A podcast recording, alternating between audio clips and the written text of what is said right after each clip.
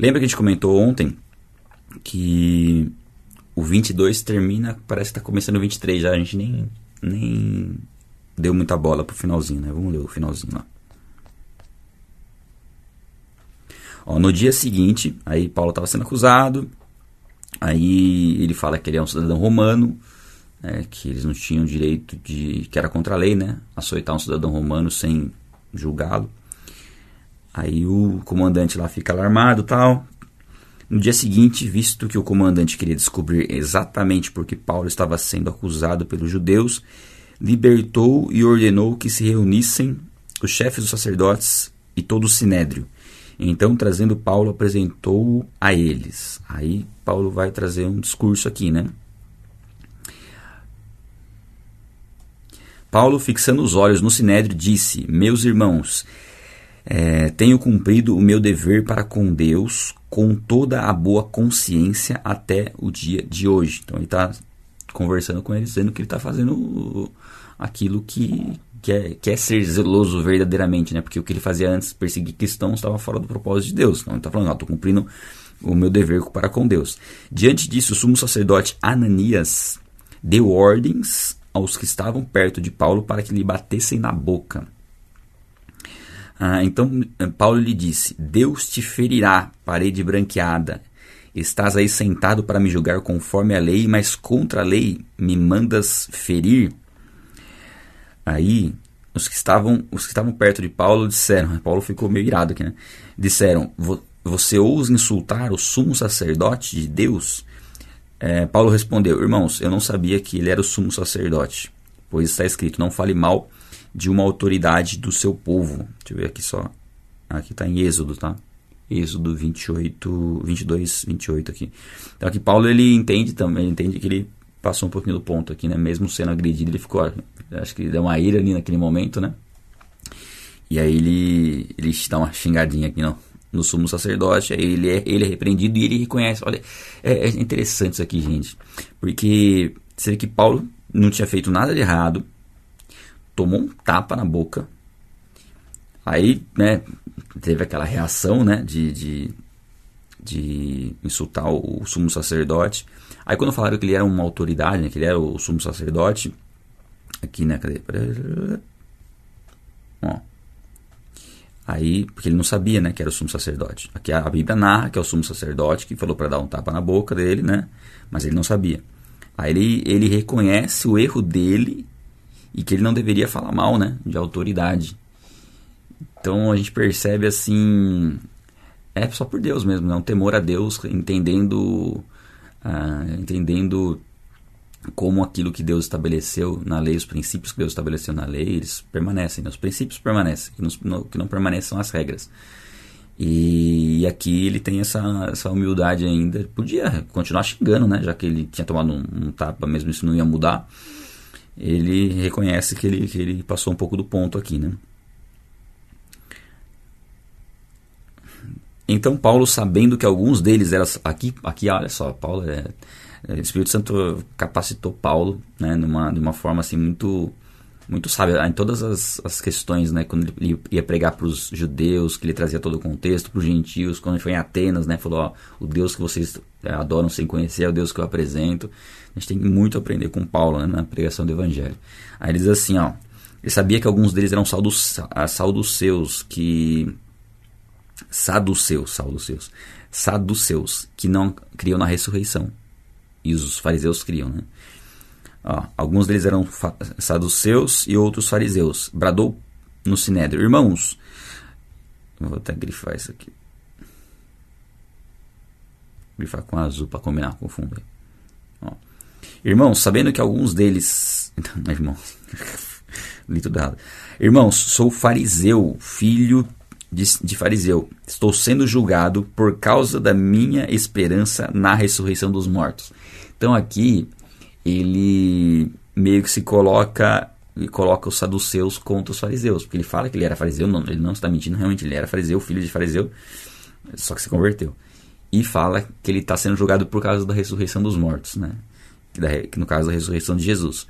Dizendo isso, surgiu uma violenta discussão entre fariseus e saduceus. E a assembleia ficou dividida. Os saduceus dizem que não há ressurreição, nem anjos, nem espíritos, mas os fariseus admitem todas essas coisas. Houve um grande alvoroço e alguns mestres da lei, que eram fariseus, se levantaram e começaram a discutir intensamente, dizendo: Olha só, não encontramos nada de errado nesse homem. Quem sabe se algum espírito ou anjo falou com ele, né? Então eles passaram até estar do lado de Paulo, porque Paulo é, meio que estava militando, entre aspas, né? Claro que com estratégia, na causa deles, né? De, da ressurreição. Porque aí o foco foi se havia ressurreição ou se não havia ressurreição. Então Paulo tirou o foco dele para eles se virarem lá, né? Para eles discutirem entre si e, e pararem de, de, encher o saco de Paulo. Aí no seguinte, a discussão se tornou-se tão violenta que o comandante teve medo, né, que Paulo fosse despedaçado por eles, né, provavelmente pelo, pelos saduceus aqui, né. É, então ordenou que as tropas descessem e retirassem a força, ou retirassem a força do meio deles, levando para a fortaleza. Na noite seguinte, ah, esse aqui eu vou grifar também, olha que legal. Que Jesus apareceu mais uma vez para Paulo. Não sei se apareceu, né? Mas disse diretamente para Paulo. Na noite seguinte, o Senhor, pondo-se ao lado da, pondo-se ao lado dele, né? apareceu para Paulo. Disse: Coragem. Assim como você testemunhou a meu respeito em Jerusalém, deverá testemunhar também em Roma. E é muito legal a gente ter essa passagem aqui, pelo seguinte, a gente estava até conversando ontem, né? É, pô, será que foi a direção de Deus para Paulo ir para Jerusalém, já que tinha todo aquele, aquele até o alerta do profeta falando que ele seria preso, aí os discípulos, né, né no espírito recomendaram que ele não fosse, mas ele tinha decidido no espírito também ir, ou seja, o Espírito Santo deu o direcionamento dele e somente alertou do que ele sofreria, né? das dificuldades que ele sofreria. E realmente, como a gente comentou ontem, era necessário que ele fosse, porque é, muitos judeus estavam é, assim tentando fazer a cabeça de, de, todos os outros judeus de que Paulo pregava contra Moisés, contra, contra a lei, contra estava é, profanando o templo, para que outros judeus não não se convertessem. E a ida de Paulo para lá é uma ida para esclarecer isso, né? esclarecer o que aconteceu na conversão dele. Muitos judeus não sabiam da conversão de Paulo, como tudo aconteceu, que também um, um profeta, né, Ananias lá orou por ele, que era conhecido dos judeus. Então ele foi dar esse testemunho que era importante e Deus permitiu que ele fosse lá, mas deixa bem claro, ó, confirma isso, falando, ó, da mesma forma como você pregou aqui em Jerusalém, você vai pregar agora para os gentios. Então, agora, em definitivo, você vai para os gentios, vai para Roma. É, e era um propósito de Deus levar Paulo para Roma, para que o evangelho, nessa última viagem de Paulo, ele vai, na verdade, nem paga a viagem, porque ele vai por conta do, de tudo que está acontecendo aqui que a gente está lendo. E aí, nós temos até a igreja fundada em Roma, é, e todo o propósito de Deus se cumprindo, e próprio Jesus aparecendo para ele, falando: Ó, coragem, né? não tenha medo, essas dificuldades são normais, né? Dentro do, do, do que é o, evangelho, né? Do que é a pregação do evangelho, é normal enfrentar essas aflições, mas tenha coragem. Ó, na manhã seguinte, os judeus, provavelmente foi algo bem pesado que aconteceu ali, né? Para falarem que a multidão estava ao ponto de despedaçar Paulo. Provavelmente todo esse contexto foi muito pesado, né? Muito de uma, uma perseguição assim uma opressão muito grande. Na manhã seguinte, os judeus tramaram uma conspiração e juraram solenemente que não comeriam nem beberiam enquanto não matassem Paulo. Então, eles devem estar sem comer e sem beber até hoje. Né? Mais de 40 homens estavam envolvidos nessa conspiração. E dirigindo-se aos chefes dos sacerdotes e aos líderes dos judeus, disseram: Juramos solenemente sobre maldição. Que pena, né? que não comeremos nada enquanto não matarmos Paulo.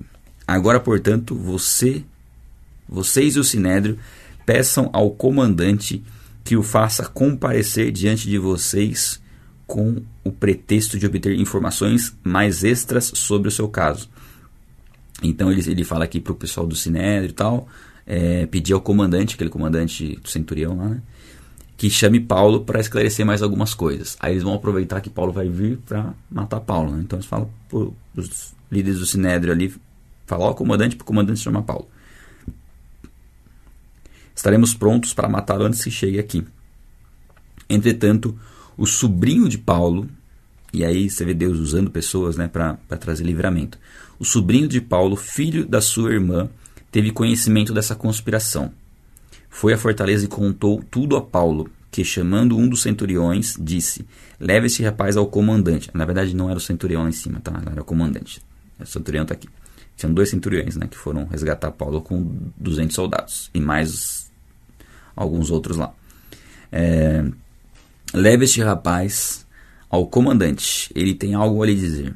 Assim ele levou ao comandante. Então disse o centurião: Paulo, o prisioneiro, chamou-me e pediu-me para, é, para que trouxesse este rapaz, pois ele tem algo a te dizer.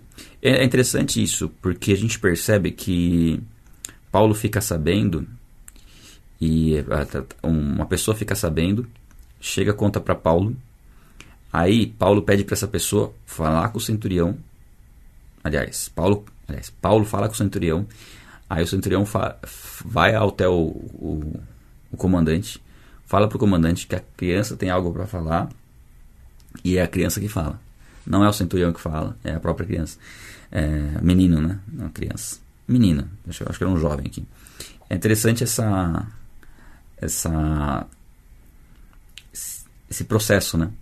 De que aquele que carregava a mensagem é aquele que, é, que ficou sabendo do fato, foi a testemunha do fato, é aquele que conta direto para o comandante. Isso por conta da, da responsabilidade da informação. A informação que ele recebeu é uma informação assim, importante, não podia ser uma mentira, né? Então, o fato de, dele ser levado até o governo para trazer essa informação mostra é, um compromisso com a verdade, um compromisso de quem viu falar, né? Não ser transmitido por outra pessoa, para não ter meia conversa, sabe? Para a conversa ser bem direta, bem objetiva no que, no que realmente aconteceu. E aí o comandante leva e fala o que, tudo o que aconteceu. Também coloca a parte de tudo o que aconteceu, dá detalhes, né? Esses detalhes são muito interessantes. Então disse o centurião: Paulo, o prisioneiro, chamou-me e pediu-me para que trouxesse esse rapaz, por ele tem, pois ele tem algo importante a dizer. Aí põe o rapazinho lá, vai, fala aí. O comandante tomou o rapaz pela mão, levou à parte e perguntou: O que você tem a dizer? E não era algo, é, era algo perigoso para o rapaz se os judeus soubessem que ele estava lá né, falando isso. Ele respondeu: Os judeus planejam pedir-te que apresentes Paulo ao sinédrio amanhã. Não é criança, não. Acho que deve ser. Não deve falar muito bem para ser uma criança.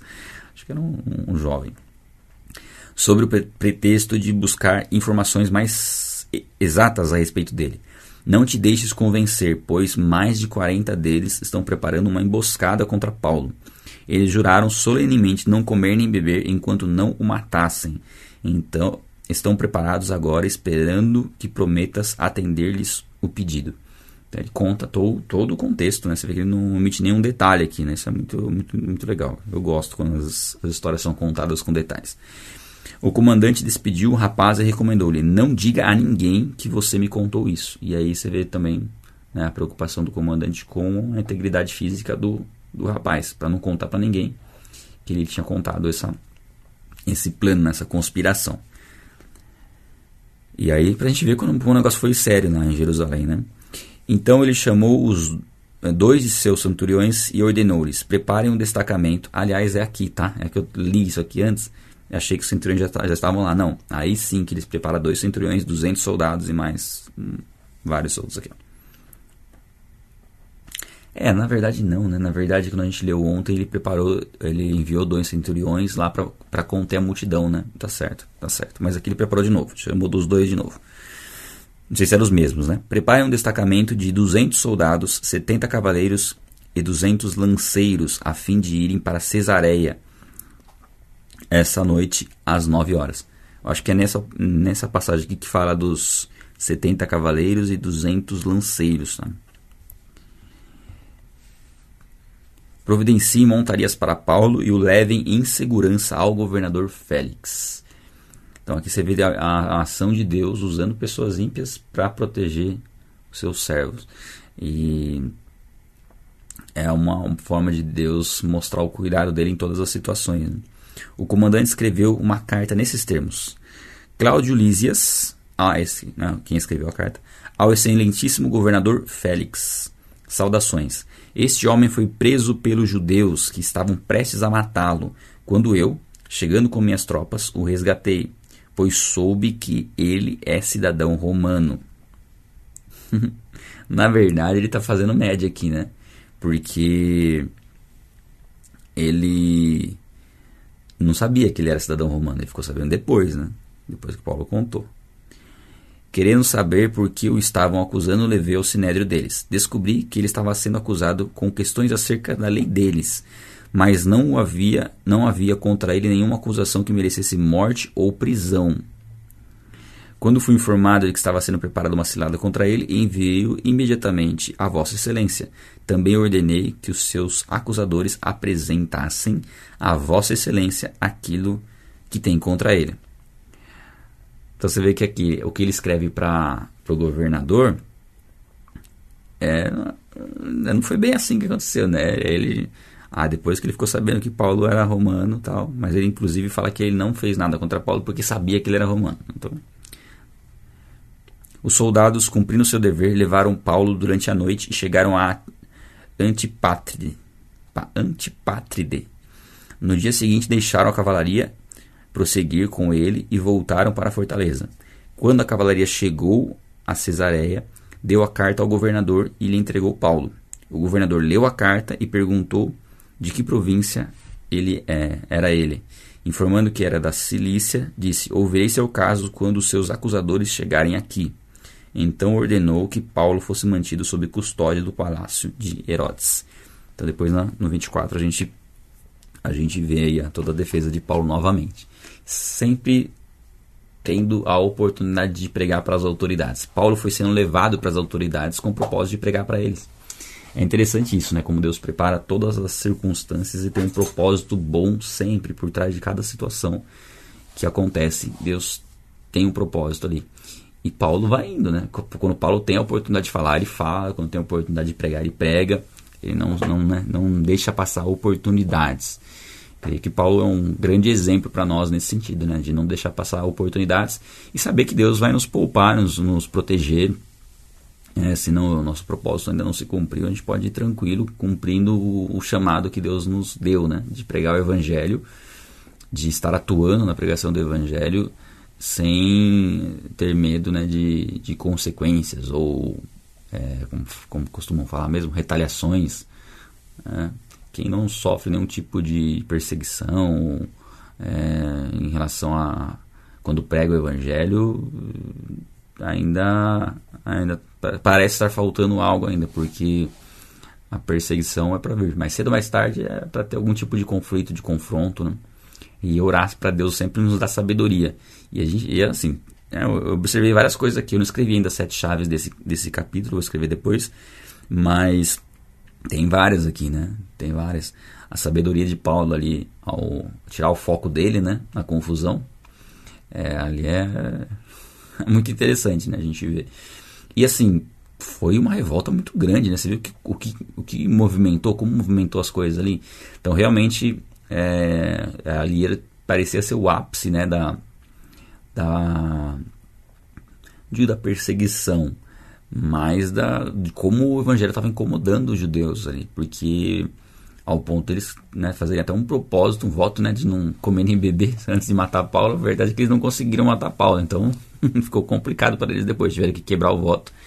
E eles fizeram um voto sob maldição ainda, né? ou seja, pra, se não fiz, não cumprisse o voto ia ser bem complicado para eles. Né? Mas é que tá, né? fazer voto é algo que se a gente não tem convicção, né? Se a gente tem capacidade de cumprir, é melhor não fazer o voto. Senão complica depois.